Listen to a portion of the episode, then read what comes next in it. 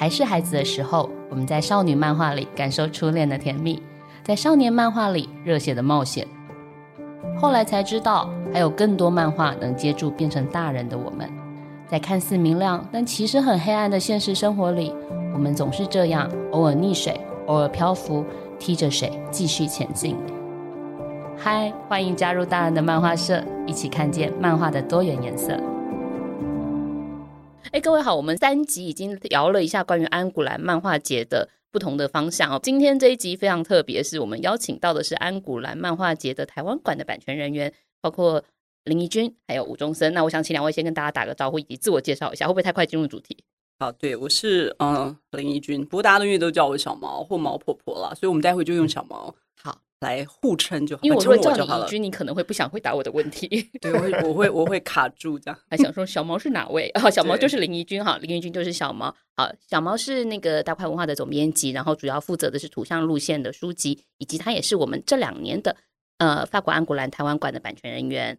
好，那我们欢迎小毛，感谢来到这里。对，呃，我其实对我是。大块其实不是不算，我们有分几个编辑室啊，我是第二编辑室的总编辑。然后从嗯、呃、正式设安古兰正式设台湾馆是二零一二开始，然后那个时候其实主要执行者是大拉的黄建和总编辑。那那时候其实二零一二跟二零一五就有协助安古兰的，不管是文宣品的制作。那二零一五其实钟声也有去，其实那一次我跟钟声也是版权人员。然后再来就是到。二零一六我进大块上班，然后二零一九的时候就是策展人变成郝明义先生，也就是我的老板。所以从二零一九、二零二零、二一，然后二二跳过。哎，二一跳过二二二三，对，就这几年等于是安古兰台湾馆，我就是引爆比较多这样子。了解，好，谢谢小毛非常详尽的介绍。然后我们另外的来宾是吴中森，他是光雷版权的专业版权人员。吴中森，Hello，欢迎中森。Hello，大家好，我是吴中森。那我是在光雷版权担任这个经，就是版权代理的这个职位。哈，那其实我进入版权业已经。哎，今年今年第二十年了，好可怕！刚好二十年超资深，当我还是编辑菜鸟的时候，就曾经去拜访过。Oh my god！那时候很少有人做欧洲版权的，中森。嗯，然后跟安古兰的的缘分也是很奇妙了。那其实因为、嗯、其实哦，该怎么讲？因为其实在我二零一四年第一次去安古兰，然后就连续去了。二零一四到二零一八，连续去了五年，oh. 然后连续去了五年了，然后呃，中间接着就是因为个人的健康因素啊，然后还有就是碰上疫情啊，然后就一直又到了今年的二零二三年才又重新来到安古兰，那等于说就是前前后后去了去了去了六次，那发现说，哎，这一次再去的时候发现说，哎，跟之前的。感觉真的那个差异真真的是蛮明显的，很不一样，非常不一样。嗯，okay, 好，我们欢迎钟森。哎，我刚好像也忘了自我介绍，我是主持人陈怡静。虽然大家应该听这个节目都已经知道我是谁了，这样就嗨，大家好，我是怡静。然后呃，在这里我们要在开节目正式进入开始之前，要先感谢一下文策院，因为这一集的制作的那个补助赞助还是文策院，所以我们谢谢文策院提供我们的经费，谢谢。希望文策院可以继续做对台湾有益的事情。我这个中间扩逃有点大，但是不重要。总之就是非常感谢文策院。那这次的整个安古兰的策划跟那个带团也是从文策院这里去出发的。那小猫辛苦了，因为你肩负非常多的工作，这样子。好，呃，在我们这一集为什么邀请版权人员来跟我们谈谈关于台湾漫画在欧洲？事实上，我得跟大家先坦诚一件事：虽然我做漫画记者很长一段时间，自己觉得有点长了，就超过十年的时间，但我对版权这块是非常无敌之陌生。我只记得我第一次是我也是二零一四年第一次去安古兰，然后刚刚钟声讲的那个场景，我有点印象是安古兰那时候是在 Little Asia，就在小亚洲区嘛。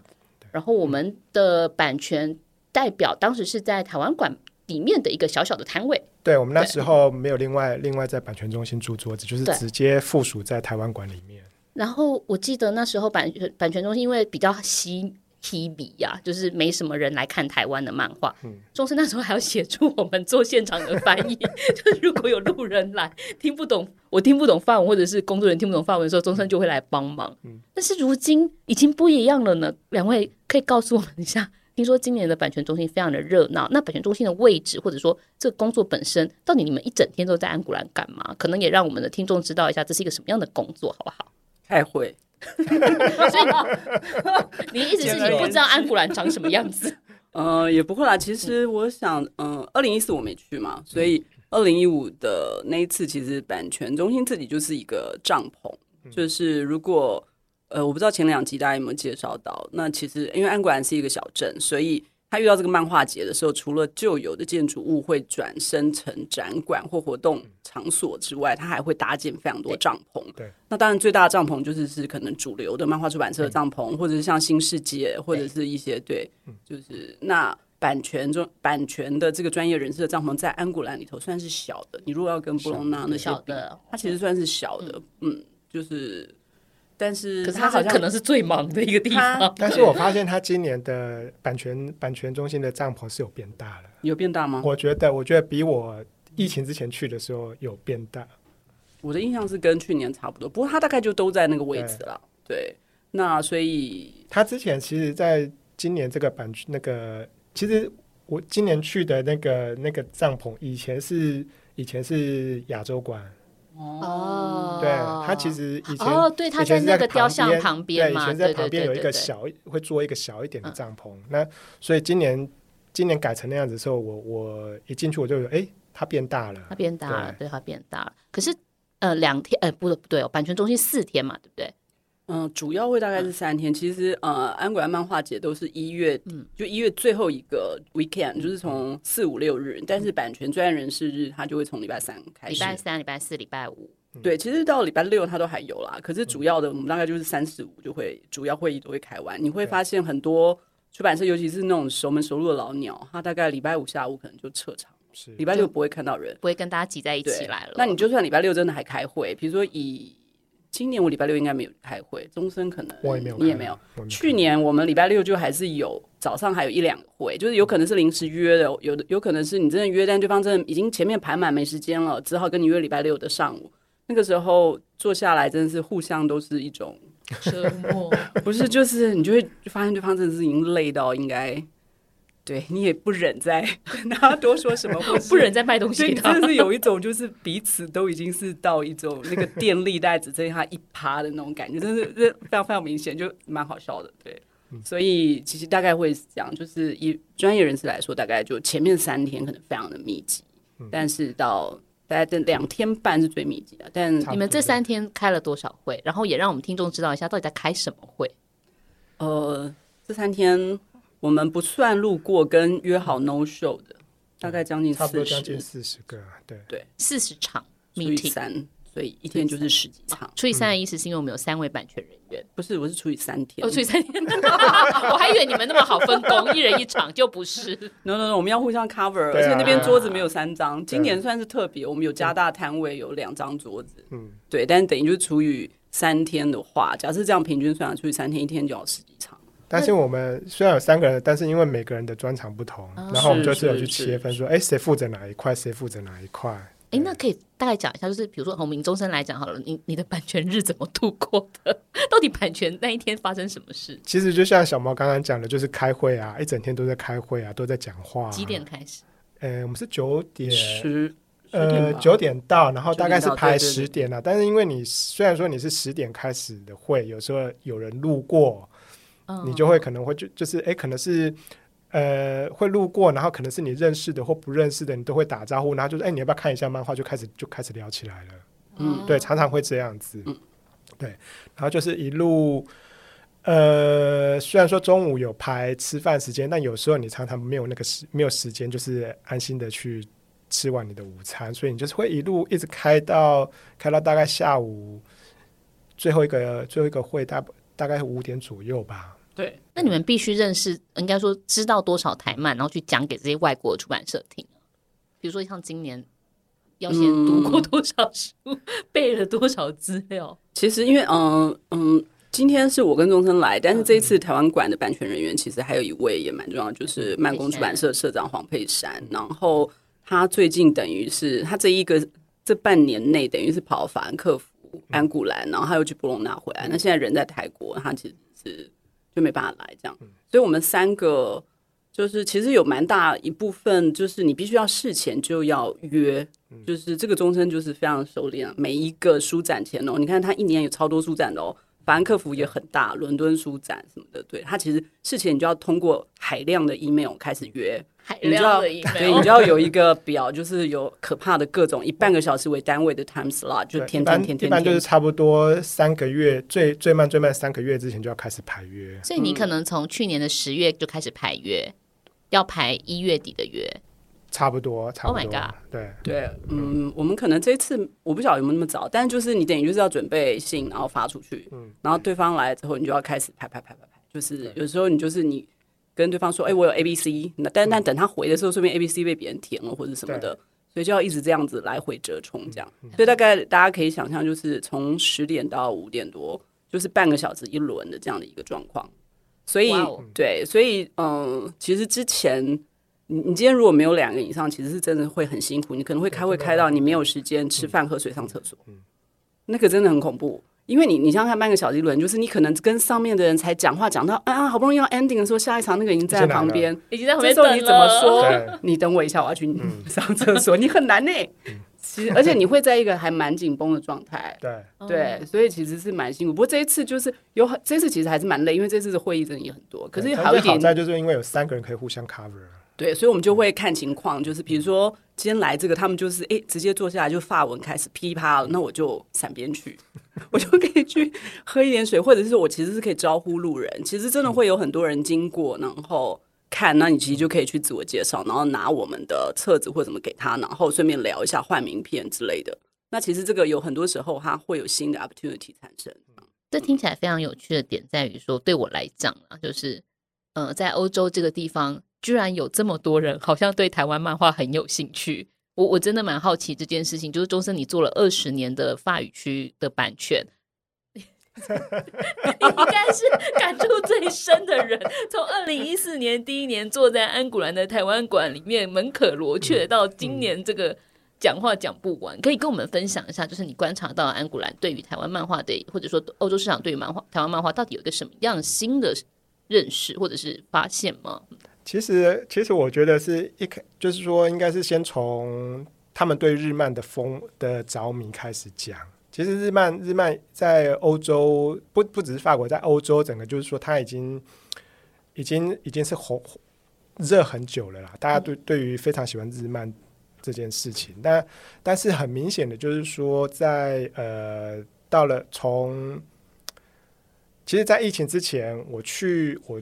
去巴黎的时候，去逛他们的书店，常常看到他们就是整柜整柜都是日漫的专区，那很可，就是很就是你会觉得规模其实有点可观呢，就是、我有点意外，对，就是、嗯、就是你在台湾你知道的日漫在那边你都找得到，而且他们的速度变快了，就是跟上日漫的速度，而且台湾找不到，那边也找得到，啊是，精 是的。那再来就是说，哎、欸，后来就是接接着就疫情嘛，疫情期间你没有办法，我没有。没有办法去，那但是我就看这个排行榜，就就发现到说，哎，日漫的这种影响力又越来越强大。有时候甚至就是说，我看那个他们的每那个畅销书排行榜，你会发现说，哎，几乎到了前十本前十名的漫画里面有七本八本都是日漫。那你就会觉得说，这种现象其实真的是很很惊人。可是你刚开始做版权的时候，其实做的是比较像是图像小说型的欧洲漫画吗？对，我，我一开始其实比较是引进，就是引进法国的、欧洲的这个图像小说到台湾市场，但是台湾就是其实到现在对于这个接受度一直都还不是非常的高嘛。对，小毛落泪，因为毕竟小毛也是你们俩会结缘很早，很大一部分也是因为早年的时候，哎，讲的好像很早年，就是真的前辈。对小毛试着想要让台湾的读者可以看见欧洲式的图像小说漫画，嗯，这两位结缘很早，我可以这样解释。对对对对对，其实到现在也真的，不过这几年我觉得也有好一点，有好一点了，有好一点。对，这几年其实。呃，台湾还蛮多出版社，就是他愿意会去尝试引进欧漫、欧漫或欧这个图像小说，他们来试看看这个市场的反应。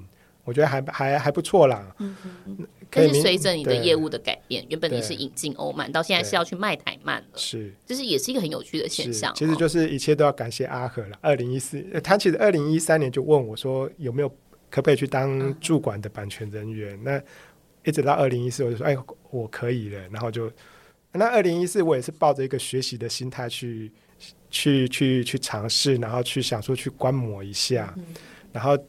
然后一去就哎，好像真的可以来做看看，那就这样一路就开始踏进，开始踏进了这个的世界。所以 少女漫画也要开始看 BL 啦，百合啦。哎，你卖了很多百合 哎。哦，我们其实，在那个说呃，我们在有采访了法国的出版社嘛，其实他们跟我们提了一下，为什么他们会看上台漫，很大一部分真的是跟日漫是有关系的。但是他们其实也会从台漫中选择他们所喜欢的题目，比如说像。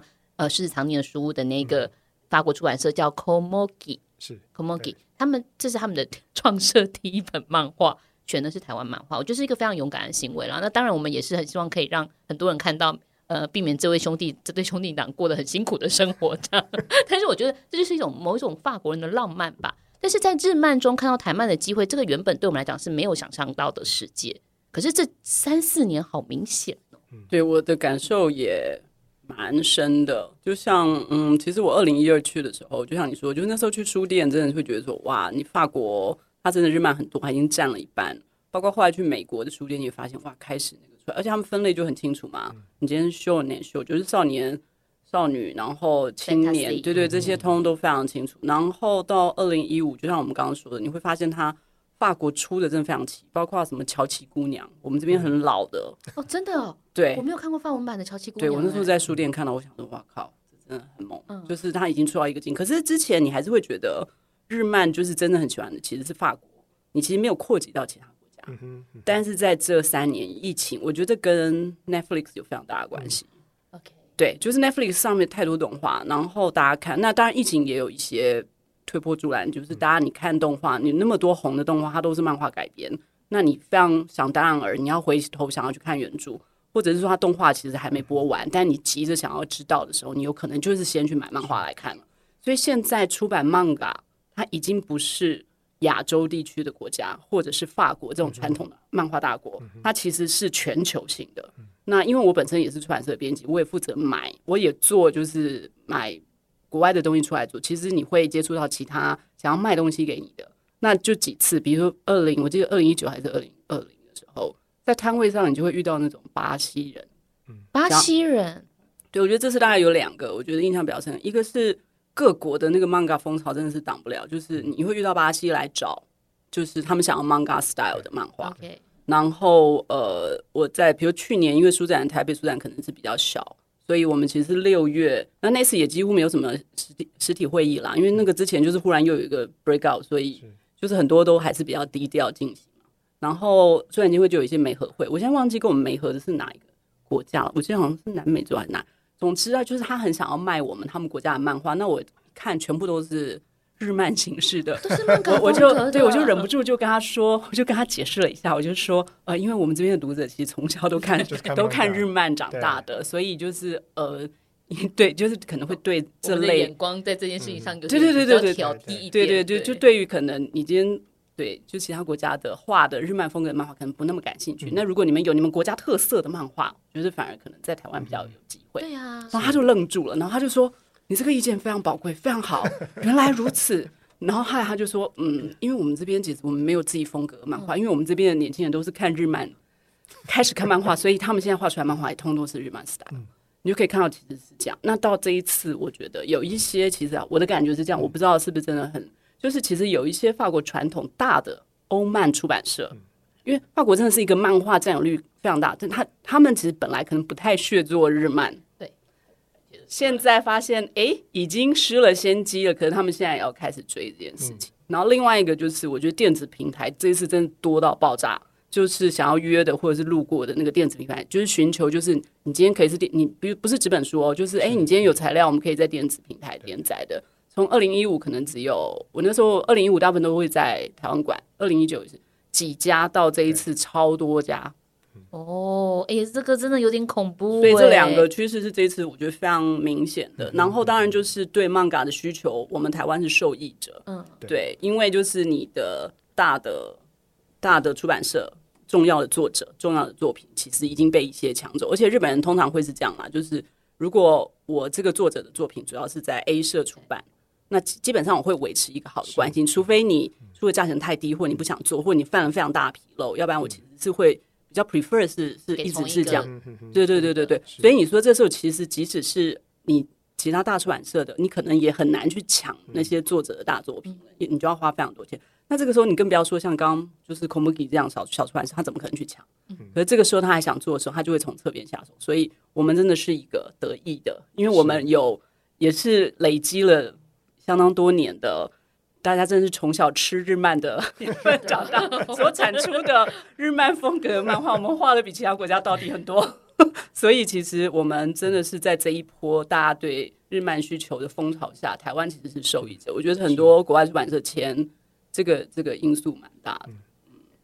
哎，讲到 Komugi，其实卖出 Komugi 版权的也就是中森嘛。是啊，是。对，中森你的观察呢？你其实手上经手了不少。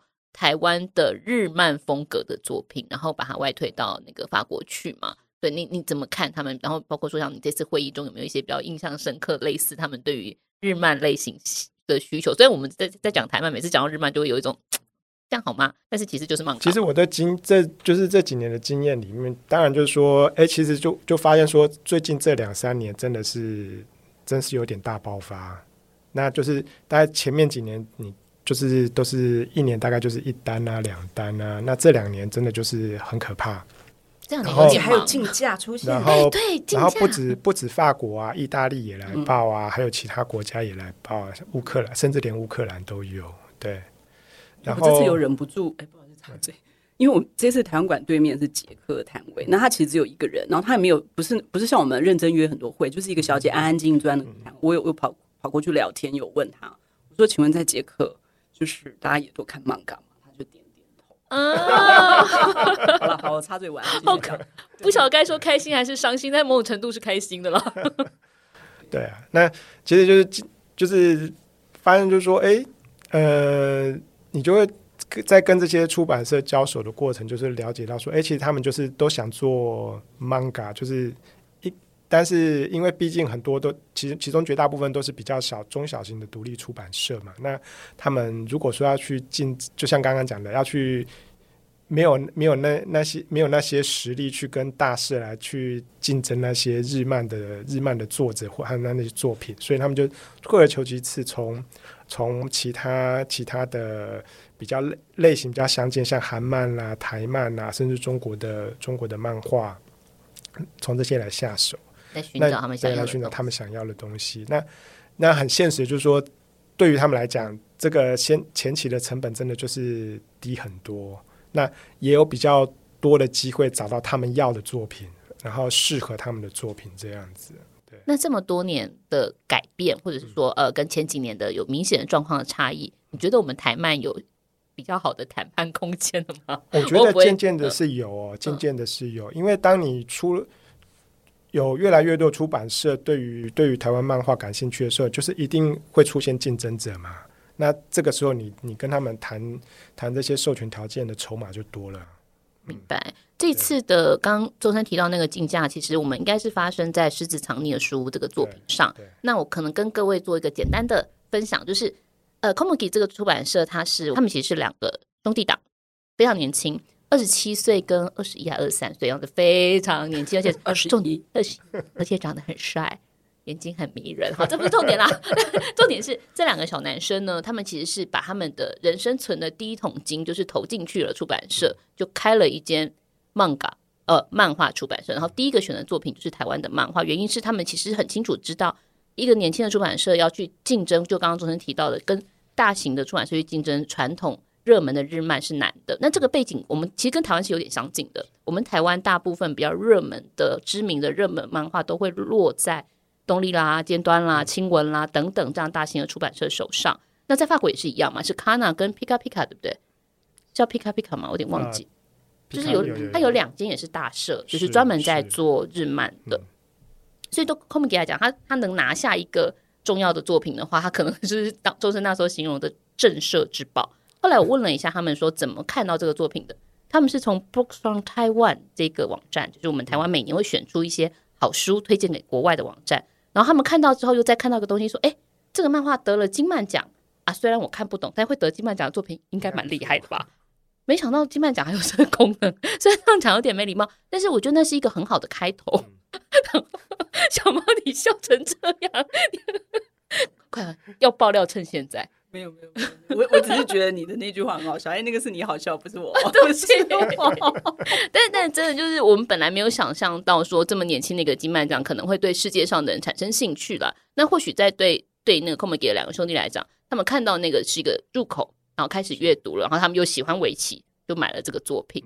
但卖的好不好，我真的不敢问，我实在不敢问。是应该蛮不错，我觉得，因为那个时候他们，因为他们其实真的很新。嗯对，所以其实，在去之前，其实就有一直联络说，希望，因为他们希望就是这个书在安国兰可以首卖，可以有一个发表会，可是他们没有自己的摊位啊。你就想嘛，今天台北国际书展，呃，你可能固定的大社一定会有摊位啊，你可能像时报有很大，会租很大的摊位，大块租很大的摊位。可是你今天就是是，你就想你是在台湾的兄弟党，才刚成立出版社，你只有一个出版品，你去租什么摊位？你告诉我。对，所以他跟你借一下。对，所以他这一次就是说，既然会有台湾馆，他可不可以就是呃，借用台湾馆？对，借用台湾馆。对，是是是。那因为去之前我们真的不知道是这样的一个出版社啊，所以那时候就真的有各种疑惑这样子。但是你就会发现，其实现场就是其实大家的反应还是蛮热烈的。就是你今天有作者在现场，其实我觉得去安古兰每次最感动的一个状况就是，你今天去到那边，不管所有人，你今天遇到创作者，他们是非常非常尊重的，而且。把你是看得非常高，所以即使他完全不认识你，也没看过你的作品，可是你在那边是以作者的姿态说话、画画，他们就是马上产生了敬仰、崇拜、如沐之情。哎，不是如沐，对，就是那种，就是一个敬仰，对，就带着对眼睛里头会有光，然后就开始排队听你讲话，然后买书让你签名。其实他可能完全还不知道这个书里头是什么，所以其实这次。他们不是带了八十本来，应该有卖掉六十，差不多七八十本，对，对对。七八十本，好像两个多小时而已，好像签了蛮多的耶，不止两个小时吧？因为就是结正式活动签书活动结束之后，那个还小岛还移到后面去继续继续再签，对对。而且那个，因为我们有跟 Komiki 约版权会议嘛，嗯、就是在活动之前，因为活动我们就特地把它排礼拜六下午，就是人多的时候，嗯、因为总是要有一些人潮的那个对。然后前一天好像是前一天吧，先，然后他们兄弟先来开会，然后就请小岛有来，结果他们一发现小岛老师马上 哇，那个你知道，就是我那时候也是忍不住要笑出来，就是那个马上就有偷拍照，那个眼睛里头真的吗？对，就是就像您当初看着松本大洋的眼睛是一样的，真的，我就觉得超有趣。对，就他真的是，然后小岛就当然就帮，他就马上捧着。就是刚出炉热腾腾的法文版来，然后小岛就现场在两边签，然后他埋头在画的时候，那个弟弟就站在旁边，然后那个眼睛整个我真的是快要笑翻，所以我就拍了好多张照片，真的是眼睛里都是星星呢。哎呀，我只有看到他漂亮的双那个眼睫毛，我好像没各位口水擦一下。第一，而且刚刚说到那个呃金曼奖，其实因为对他们来说，这次其实法文版的书要就写的大大，就是 Golden Comics Award。对，其实不管怎么样，听起来就很威啊。Golden Comics Award 呢，这是很有趣的那个。到今年有个非常新的发展，是法文版出了，然后在台湾馆办了一个新书发表会嘛。那好奇来问一下，两位你们 四四天三天开了四场会议，有没有特别印象深刻的事情？你们接触了哪些国家的出版社？然后呃，有没有一些好玩的会议过程？我觉得有一个我其实印象蛮深刻，就是之前签阮光明的那个出版社。啊对，那他其实那个 agent 是个华人吗？他我，呃，他的名字其实不是华人。我觉得我我还蛮我还蛮怀疑他应该是从小被收养的。哦，对但是脸真的是华人的脸，然后他对对对对，然后他法文英文都非常的溜，嗯、然后他其实呃，他后来坐下来的时候，我其实有解释啊，就是他之前可能跟他的那个代理商刚好就是呃。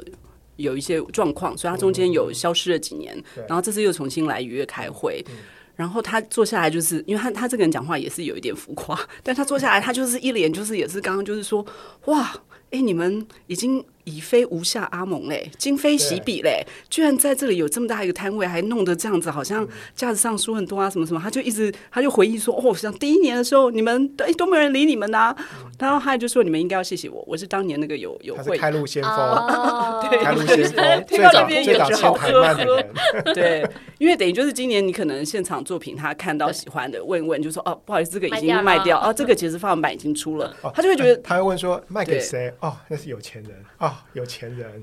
对对，就是我觉得这个还蛮有趣，就是从这边他以他用他以他那个浮夸的表情跟反应，你也可以发现，就是真的就是不一样。他就觉得以前你就觉得啊，台湾 comics 好像没有人知道是什么，也没有人想要鸟。但是今年他的他也是隔了好几年再度来的时候，忽然就是好像有一种哎，已非无下阿蒙的那种感觉，我觉得好感动。我们也是十年有成了，去安古兰超过十年。而且他他有趣的地方就是，其实有几家后来签台漫的出版社都是都是有他介绍的哦，真的哦。好了，那你应该真的要谢谢他。虽然他那时候讲说我们要谢谢他的时候，我内心有一种呵呵的那种感觉。还好他听不懂这一期节目，对不对？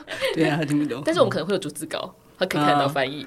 他好像不会中文 吧？啊，法文、英文都很溜啊，中文 OK。好，我们还是谢谢他，谢谢。那周生呢？有没有一些印象深刻的经验？哎，我我这次其实印象最深的是，我忘了是哪一场会议，然后他们在开会的时候，然后就是在讲聊到说 BL 啊，然后说 B BL 漫画在法国的接受度怎么样？结果我反而很惊讶讶异的知道说，哎，原来在欧洲比较受欢迎的是百合。哎，意外。对，我超级意外的，为什么？他们就是我，我后来想一想也是有可能啊，因为欧洲的这种性开放程度比较，就是比较开放的这种程度，可能对于就是一般的 B 友对他们来说，可能没有什么吧。但有还是因为我不知道，因为还有是画男男，百合是对女女女，对，也有可能是因为百合比较，因为因为百合它的定义比较没有真的到肉体，是就是它是一种女性之间的情谊，对对对啊，我知道了，就像法国电影一样，它相对比较慢，比较浪漫，然后比较不会真的去，嗯，不对啊，可是明明就有很，可能就是说，因为其实就是他们看多了那些很。很暴露的、很肉的的的这种作品，然后就开始就会就会对这种对这种比较崇尚，可能是精神精神层面的这种故事题材。嗯，这好像确实也反映在我们作品销售的状况，嗯，因为像星期一回收日是台湾的算是百合漫画大家了嘛，它几乎每一本都非常的很快受到关注。对对，其实那个时候呃，应该是二零二。二零二零，对，他去是二零二零那一次，粉红缎带那一次，对，就是那一次。其实因为嗯，每一次我们其实都会希望可以争取在 Manga City，就是主舞台的活动。就是后来嗯，之前有说之前是在 Little Asia，但是后来其实因为 Manga 的趋势实在太大，就是太受欢迎了，所以其实好像从二零一九开始吧，就是他们就弄了一个新的场馆叫 Manga City，他就把所有出日漫出版社。都汇集在那边。那比如说今天如果是台湾或香港有去，他设摊就会一起在 Manga City。那这是一件好事，因为这个馆它就是是人潮会很汹涌，都要排队才能进来所以二零，然后他会有一个主舞台，就会办很多活动。所以你今天只要是重要的日漫作者来，通常也会在那边有活动。那我们每一年都会希望在主舞台争取到至少看是不是两场的活动。那那一年其实就是以星期一回收日为为主题啦，就是谈一下就是台湾的的的这样的漫画，然后对，那这样那个星期回收他会会穿就是嗯，洛丽塔，洛丽塔，对对对对对。本来我们其实还蛮担心这个主题会不会其实嗯欧洲读者不太，因为那时候我记得不知道是谁说，就说嗯有可能他们不太不太熟悉或不太喜欢这个主题，但是后来事实上就其实还蛮受欢迎的，而且那次我们找来对谈的两个。一个是大叔，一个是大大伯，对，两个大叔。对，一个就是 Ototo 的那个，对，一个是 Ototo 的，对他很认真，他非常对。然后就是，你是说那个头发卷卷、卷卷戴个眼镜？对对对，然后他就是也很喜欢，对，所以那次。对，那次，然后其实听众也还蛮多的，嗯，对，就是 feedback 还蛮不错的。然后后来其实那一次我记得他逆光还蛮快就卖掉了，嗯、后来粉红缎带也卖掉，嗯、对，对，所以其实几乎每一本都卖掉了，是是，对，哇哦，哎，不容易啊，我们可以往百合发展，听起来蛮有卖点的。就可以多发对多发掘一起多发掘新的百合作者，这样哦，很有趣哎。那还有其他你们觉得比较意外的吗？说怎么会这样？哎，我以为啊，或者是 就是我在讲什么？嗯，对，其实有的时候你会在台湾有可能他人气很高或者销售很好的，到国外倒不一定容易推啦。这个的确是是有，这个要不要钟声先讲一下？嗯，我这边其实我其实我去，我其实我这次就已经有设定说重点推荐的书，但是我就是抓到说第一个，它一定是已经全部出完的。已经完结了，对，已经完结了。比如说，不是那种还在连载中的，对对对对对对。因为你如果还在连载中的话，就算你在台湾的反应销量不错的话，到那边去，你还是很难说服他们说，因为他不知道他还要等多久 才可以看到结局。对，这个对于他们来说就就会有很大的困难。嗯，所以第一个是要完结的，完结的。第二个就是，哎，我自己有看过，然后我也觉得真的很，真的我很喜欢的作品。然后我这次就，其实我这次主打的就是手娘，就是一直对我们的台湾的热门的漫画，然后几乎就是很，嗯、呃，我这边今就是几乎至少我后来后来算了一下，大概至少至少超过五六家都要，都、就是就说他要看这个这个这个这部漫画，然后甚至就是有两家出版社就马上就说，哎，开会开完会，我可不可以什么时候来拿这个样书？马上就想要，就马上就想走了。啊、然后讲到手娘，就是还有一个，还有一件有趣的事，就是因为它的封面非常漂亮嘛，然后前面的彩页也都画的非常好，然后就有出版社就说，有没有可能请他整本都用这种方式来画？然后我们就在想，那这样子他画几年？对，因为我们都知道 小刀是一个工笔很细的漫画家，然后他今年也是参展的作者嘛。我印象中他在那个台湾馆签会的时候，拿出他的毛笔。头发长长的，美美的，然后我就痴痴的看着这位美女用毛笔在画画的时候，她前面有好多读者在那边看，那那刻我蛮蛮蛮怎么讲，蛮蛮感动的，对。但是千万不要请她画整本，这样有一点累。所以总娘是一个看起来是蛮有机会的被推出去的东西。对，就是其实其实他现在已经售出了两个语外语版本嘛，那法语我们正在谈。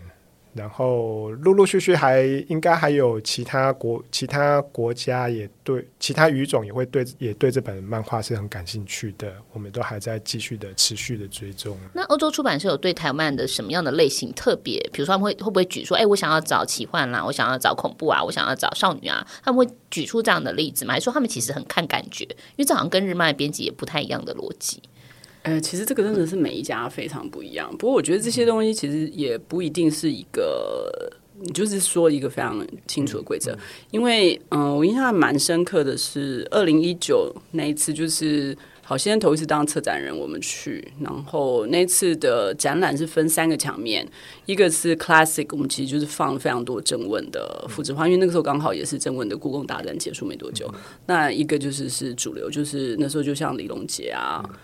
对，就我们有放，然后另外一个就是我我把很多 Zine 带去的那一次，哦、那次很有趣，对对对对对，就在是那次在分这样三款。那松本大洋去的那一年，对，是松本大洋去的那一年。然后我记得那个时候，其实李龙杰那时候得奖已经是一六六一国信来袭，然后他那时候当然帕语的男人也有，可是那时候其实就是帕语的男人先卖掉，所以你也可以看到，就是然后那时候可能就是出版社的考虑的原因之一是。呃，国庆来袭它其实是有历史的背景在里面，它其实是有一个门槛的。就像现在，你比如说，你叫我要去买一个漫画，它的背景是可能欧洲的中世纪的宫廷的什么的，对之类的，就是你它其实是会有个门门槛，或者是宗教的一个什么东西，它其实是有个门槛，所以你可以理解那个东西它为什么会想先选帕语的男人，但是一旦帕语的男人就是哎、欸，其实 feedback 很好。然后他后面他其实他就勇于在尝试就是一直到我记得上一次他是说李连杰的所有东西他都要。对他是想要把他整套收起来整个人包下来包下来的状态而且他很怕被抢走就是就感觉到这个状态。对啊所以这次龙杰几乎去他每一天都有签会。然后就是签不完啊。所以刚刚说其实礼拜六下午就是小岛他在签在台湾馆签的时候同时间其实龙杰就是也在签，对，然后同时间池上辽一也在同一个空间里头签，这真的是一个，我那时候真的觉得哇，超级 magic，所以我跑去跟，我还帮你拍了照，我还跟你要了照片、影片、影片，对不起，各位请私讯我们。对，那我有，我就有去跟龙杰讲说，我说，嗯，池上辽一正在你背后的另外一个摊位签，然后说，哦，是这样吗？就是你有一种歪了，对，不是，就是有一种在这边我们都是作者，对的那种感觉，就就我自己也觉得还蛮神奇的，就是非常神奇的一个，所以，所以就像刚刚说，就是可能某一段时间，或许你可能觉得这样题材的东西不是很好推。但是你你你有可能换一个时空或或别的东西，它其实会有一点点改变。是是，但是我觉得是有一个东西，其实是有点难啊。这个好像其实从二零一二开始就就是就是，其实二零一二那一次去，我们其实好像有试图想要推，比如说翱翔的，嗯、你就觉得它的东西很多很有趣很有特色啊。嗯、虽然可能是有点中国风，但是其实我记得就有出版社直接讲，他就是说 humor 就是这种搞笑的东西，其实是最难。因为，因为你会第一时间觉得好笑，通常都是那个前面有一些已经不用讲了，大家都知道的东西。那个文化前面的东西太多了，我懂。就像在欧洲红到翻掉 DDF，嗯，在台湾也是，就是台湾也是很难，因为大家会觉得好笑那个东西，你有太多那个文化的成因在那边。好笑的点其实不一样，对不对？就是我们共感过的东西是不同的。对对，而且你要马上发笑，通常你真的就是要悲伤，有一些是。是是，大家都不用讲，所有人都知道的那个东西。你在那边忽然有一个图梯或者是怎么样，大家才会哈哈哈大笑。那你如果缺那一块，你就会笑不出来。所以你好笑的东西其实没有办法解释。就像嗯，传染我嗯，大家知道极限战车的传染，就是是一个还蛮经典的。日本的四个漫画，那他真的就是很怪。那可是，然后我们出的时候，我都会说，这世界上分两种人，一种就是看传染笑出来，另外一种是看传染笑不出来。然后我还记得那时候出的时候，就是我们家老板就一直叫我一定要。不知道办一场活动还是什么座谈，叫我要讲测试，不是不是，他就说你一定要办一场座谈，你要介绍这个东西要讲。我说怎么讲？我没有办法讲，我要怎么讲传染？我要怎么告诉你这个东西很好笑？我没有办法，真的无法，对，你要你要怎么告诉我某一则传染有多好笑？我我你知道这真的超难，讲了就不好笑了。我还要用讲你才笑得出来，你怎么可能笑得出来？这个就让我想到我妈妈很爱讲的一个笑话，就是有一个人他只剩下三根头发，但是他去那个 洗发店被人家洗掉一根之后，他就生气了说。你这样我没有办法披头散发的回家了。但是披头散发这四个字，是因为我们听得懂中文，跟你能想象它中间的有趣之处，它是没有办法被语言延续这个问题。因为呃，制作人群里其实有提了一个我觉得很好玩的问题，他说，对于版权来讲啊，最难用不同语言介绍的类型的漫画是什么？嗯，我觉得这一次对我来说比较难的也是这种你要讲太多背景知识的。对。对，中生记得我那时候可能试图要介绍《幸福路上》，就是我们家自己出的，超难的，超难。对，就是它有一些点，其实是就这个作品来说还蛮重要的。嗯、可是你开始多讲，其实那个东西就会以以介绍书的那个 flow 来说，它就会忽然进入一个嗯真空的状态。对对对对对，其实是不宜那样子的。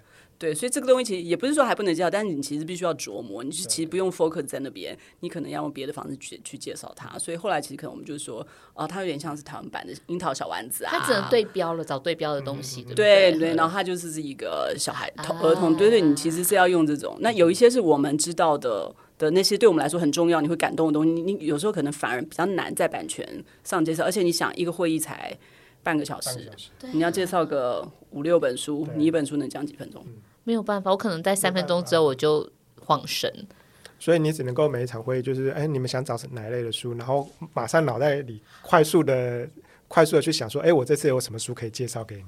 嗯，好难哦。对，我们大概会分类，其实就是去之前我们大概有先开会讨论一下。当然就是呃，台湾现在其实累积的漫画作品也有一些，嗯、所以你今天至少我们就先出分，你今天是 manga style 还是是 graphic novel style？对，你至少就可以先分开。那但是相同的那个概念来说，为什么来自清水的孩子这么容易被理解？是因为他真的很容易找到对标作品吗？比如说《茉莉人生》，或者是《中国人的一生》，或者是《鼠族》，我可以这样去解读这件事情吗？呃，我觉得这个你应该问佩珊。哦、我对我我我忘记我会采访他。好，那我们这部分我们下一集再谈。呃，对，不过我觉得还有另外一点是，是因为就是佩珊她有蛮全力在推这件事情的。比如说，就我自己来看，就是比如说像我就没有办法，比如说回来之后我。完全 focus 在推追后续，你知道版权其实是一个需要后面你要一直追一追，对前面他说哦我想看看，但是那个想看看，因为比如我自己也买版权，我非常知道那个状况，即使回去终身机的 PDF。你如果没有去追，他有可能那个 PDF 根本没有被打开，因为他回去事情太多了。所以我一个月后我再问说，哎，你评估了怎么样？对，两个月我再问，哎，怎么样了？天哪，你的信箱听起来好像刚刚很可怕，下次是不是可以给我们看一下你的信箱？对，就是感觉，你其实是要不断的去追这件事情，然后一旦比如真的有 A 社感兴趣，我可能就会把曾经有感兴趣，我要再发一个信息说，哦，现在有 A 社要提了，他是不是要评估一下？那这时候就会激起其他可能还没点开 PDF 就说，哎，有人提喽，那我也要看看。对，就是它其实是一个需要你一直。对，但是就对像我这样一个，对对对对对，就像追女生一样，你不能今天约完会，下次就。所以我觉得，当然就是来自星星的孩子，他有一些点。然后我觉得你你访问佩珊，我觉得他应该也会说，就是他其实二零一九的时候，他担任版权人员。那我觉得那一次其实他已经有热带季风。对，但是热带季风是一个合集，其实合集蛮难卖版权的。嗯、那我觉得他其实是有得到一些蛮好的经验跟建议，嗯、所以他回来开始做《来自清水的孩子》嗯。然后再这样，就是其实这个时间点了，因为之前就刚好是中国欺负我们，欺人太甚了，以至于就是在电视上就是两国的大使刚好就有截然不同的演出。对，所以这一次我去，就以个人经验来说，我觉得也是。大家问你哪里来，你就说台湾来说，大家已经不会像之前搞不清楚。他真的就是、嗯、哦，台湾，然后可能接下来就会接着讲，就是说、哦，你们隔壁有一个可怕的老大哥呀，他们很想把你们吃掉啊，就是一种你知道就在旁边看好戏的那种，对。但是就是还蛮明显的。哎、欸，我觉得今年确实有这个感觉到，我我不敢，我觉得它是一个政治上对我们来讲被看到的非常大的机会，但是这不是一个，不是一个，不是一件好事啦。但是他他在。我们被认识这件事情上就是一个好事，是对，终于台湾被看到。我连走去买个包都会有人跟我说“台湾加油”，因为我们免税嘛，然后给他看护照，你们是台湾加油，类似这种感觉。以前他只会问说啊呃呃 Thailand，no 哦台湾 OK，就是搞不清楚我是台湾还是泰国。但这次完全没有这个状态耶。对，所以包括说在呃买版权这件事情上，我有听到一个出版社跟我说，他无论如何就是想要出版社里面有一本台湾的书。嗯，这也太感人了。对，我真的有被，就是有时候、呃、那种被打到，因为他们认为必须要去支持。然后某种程度，我觉得乌克兰现在持续在做出版这件事情，也是让我很感动的。他们虽然很辛苦，然后他们虽然可能经费不足，可是他们还是持续在开拓海外的新的漫画。那我觉得真的就是、怎么说，出版的力量吗？书的力量吧。嗯，内容吧，对，因为书还是承载了各式各样的内容，我觉得这个东西是蛮重要的。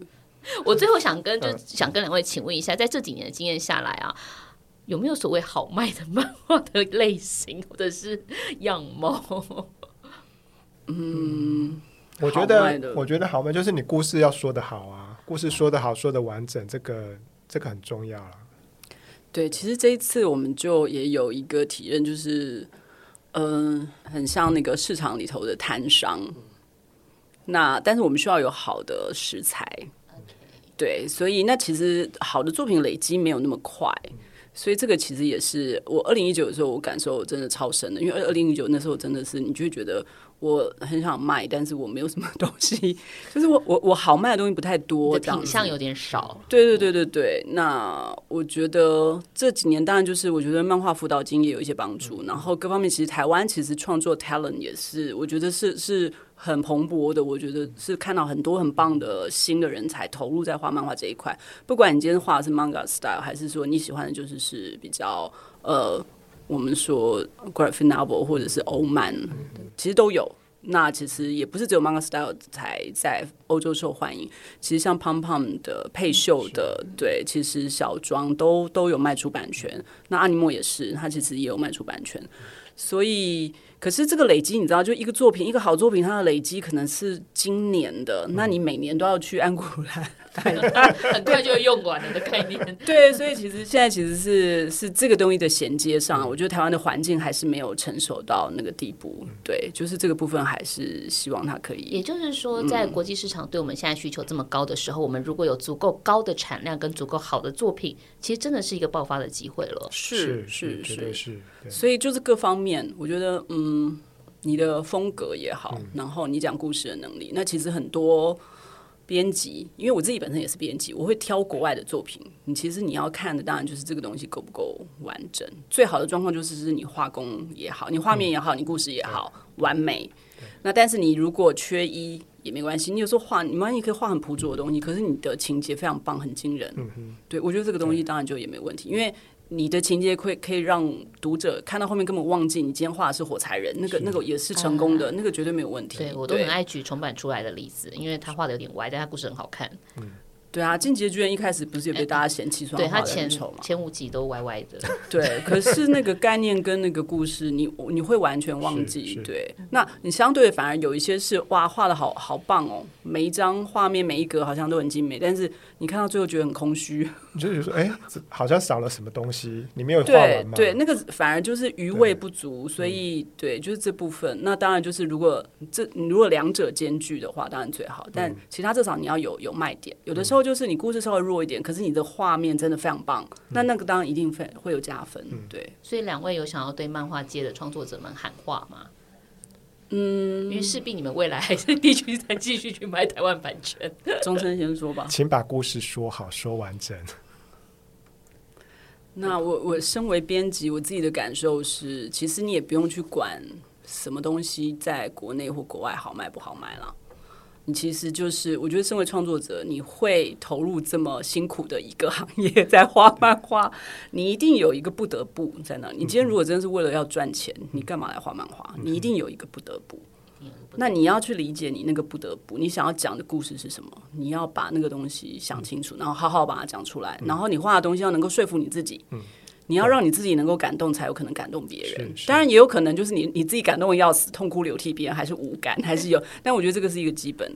所以，那我觉得每个人有他想讲的，你就是要持续把那个东西好好讲出来。讲一次不够时候，你就讲第二次、第三次。其实我们看到非常多伟大的创作者，他的作品其实终其一生，你看，其实老司机他所有的电影，其实他的核心是一样。诺兰不也是吗？但是他可以正着讲、侧着讲、倒着讲，各方面他去重讲，一直打磨那个概念。对，我觉得其实就是这样，你其实就是什么东西，你的不得不是什么，然后你想清楚，然后你好好的把它讲出来，那你就只做这件事情就好。至于台湾的读者买不买单，国外读者买不买单，我觉得那是另外一回事。嗯、那你如果真的讲得好，我觉得一定可以感动别人。明白，明白。好，在节目的最后，我要追加一个问题，因为这可能会牵涉到我们，我们接下来后面还有两两两集的节目会包括我们会去采访那个呃，就会邀请阿和来上节目来分享他的国际。漫画节的观察，以及我们会试着看看，呃，台湾现在的政策想要把我们的漫画带到哪个方向去。所以在这个问题上，我想请教一下两位，因为你们刚刚提到一件事情是在版权会议上面，其实数位平台可能是未来的一个强势的可能，或者说他们不断的想要来往呃世界上找好的漫画。你们所看到的法国数位平台或者欧洲数位平台的样貌，是条漫，是页漫，还是他们在想象什么？这是个可以被 picture 的状态吗？嗯，因为我自己不做这一块了，所以我其实不知道能不能给很好的建议。但是其实以这一次那个 Moonshia，大家可以看到，就是嗯。因为你其实真的就不用受限，因为你比如你真的是要进入纸本印刷，你有一个门槛嘛，是你至少也要印一千本吧？哎，对，对 你其实是有那个制版，你有对编辑制版之前，你有那个基本的开销在那里。可是你今天数位平台上，它的这个基本开销其实非常非常少的，对，相是相对你的机会就多很多。所以我觉得，其实尤其新一代创作者来说，就可以，你其实是可以选择你自己最舒服的方式。那我知道现在其实年轻创作者他们也会分，你今天是画条漫的还是画页漫的？对，那我觉得你就选一个你自己觉得最舒服、最能。最能够表达你自己的东西的，然后你就好好画。那当然就是数位平台，你可以不用受限于国内的平台。你今天如果那就会建议，其实大家最好是就是可以锻炼一下自己的语言语言能力啊。你如果英文够好，你真的不用被绑在哪里啊，你就是可以去上各大平台啊，大家都非常非常的欢迎。然后你可以得到，你可以实际跟各国的读者交流，得到实际的 feedback，这样子。就像梦西亚这一次，我觉得我我我看看到很多感动的东西耶。孟西亚是我们呃去年金漫奖的金漫大奖的得主嘛，那他的作品其实是在 LiveOption 上面连载的《星宙之伴》，是他有非常多国外的读者是专程。到安古兰现场去找他签名，哎，是我好感动哦、嗯！所以真的就是可以跨跨域了、嗯。所以这个时候就是你的作品受不受欢迎，就是那个和你就要更清楚，就是你的东西可不可以打动不同业的读者？对对对对，你就是要把它讲讲的好才行。我们可能会有世界的梦想啊，就像世界的大鼓一样。最近特别感动，好想回去看棒球大联盟。真的，钟森你怎么看？就是现在法国的这个呃漫画数位漫画的平台，对我们来说会不会有一个什么样的影响？嗯，我觉得其实因为他们也是这两三年开才开始比较蓬勃在发展这个电子平台，然后因为基本上很多大社传统大社他们还对于这个电子就是。电子平台这件事情，对他们其实很多大事，他们自己并没有做。那但是这两三年来，他们也开始在想，这他们再不做，这个市场就被这被人家整碗捧整碗端走了。对，所以他们也开始在想，他们要怎么做，还是说是跟平台合作？那你也确实是可以看到，说很多不管是法国，就是法国他们自己本土的新兴的平台，或者是国际品牌，那他们有。那也包括说，它这个平台它是用什么样方式去运作的？它是它是单本下载的，或者是它是用订阅制的，或者是有什么样不同的那种那种那种方式去去会员制这样子？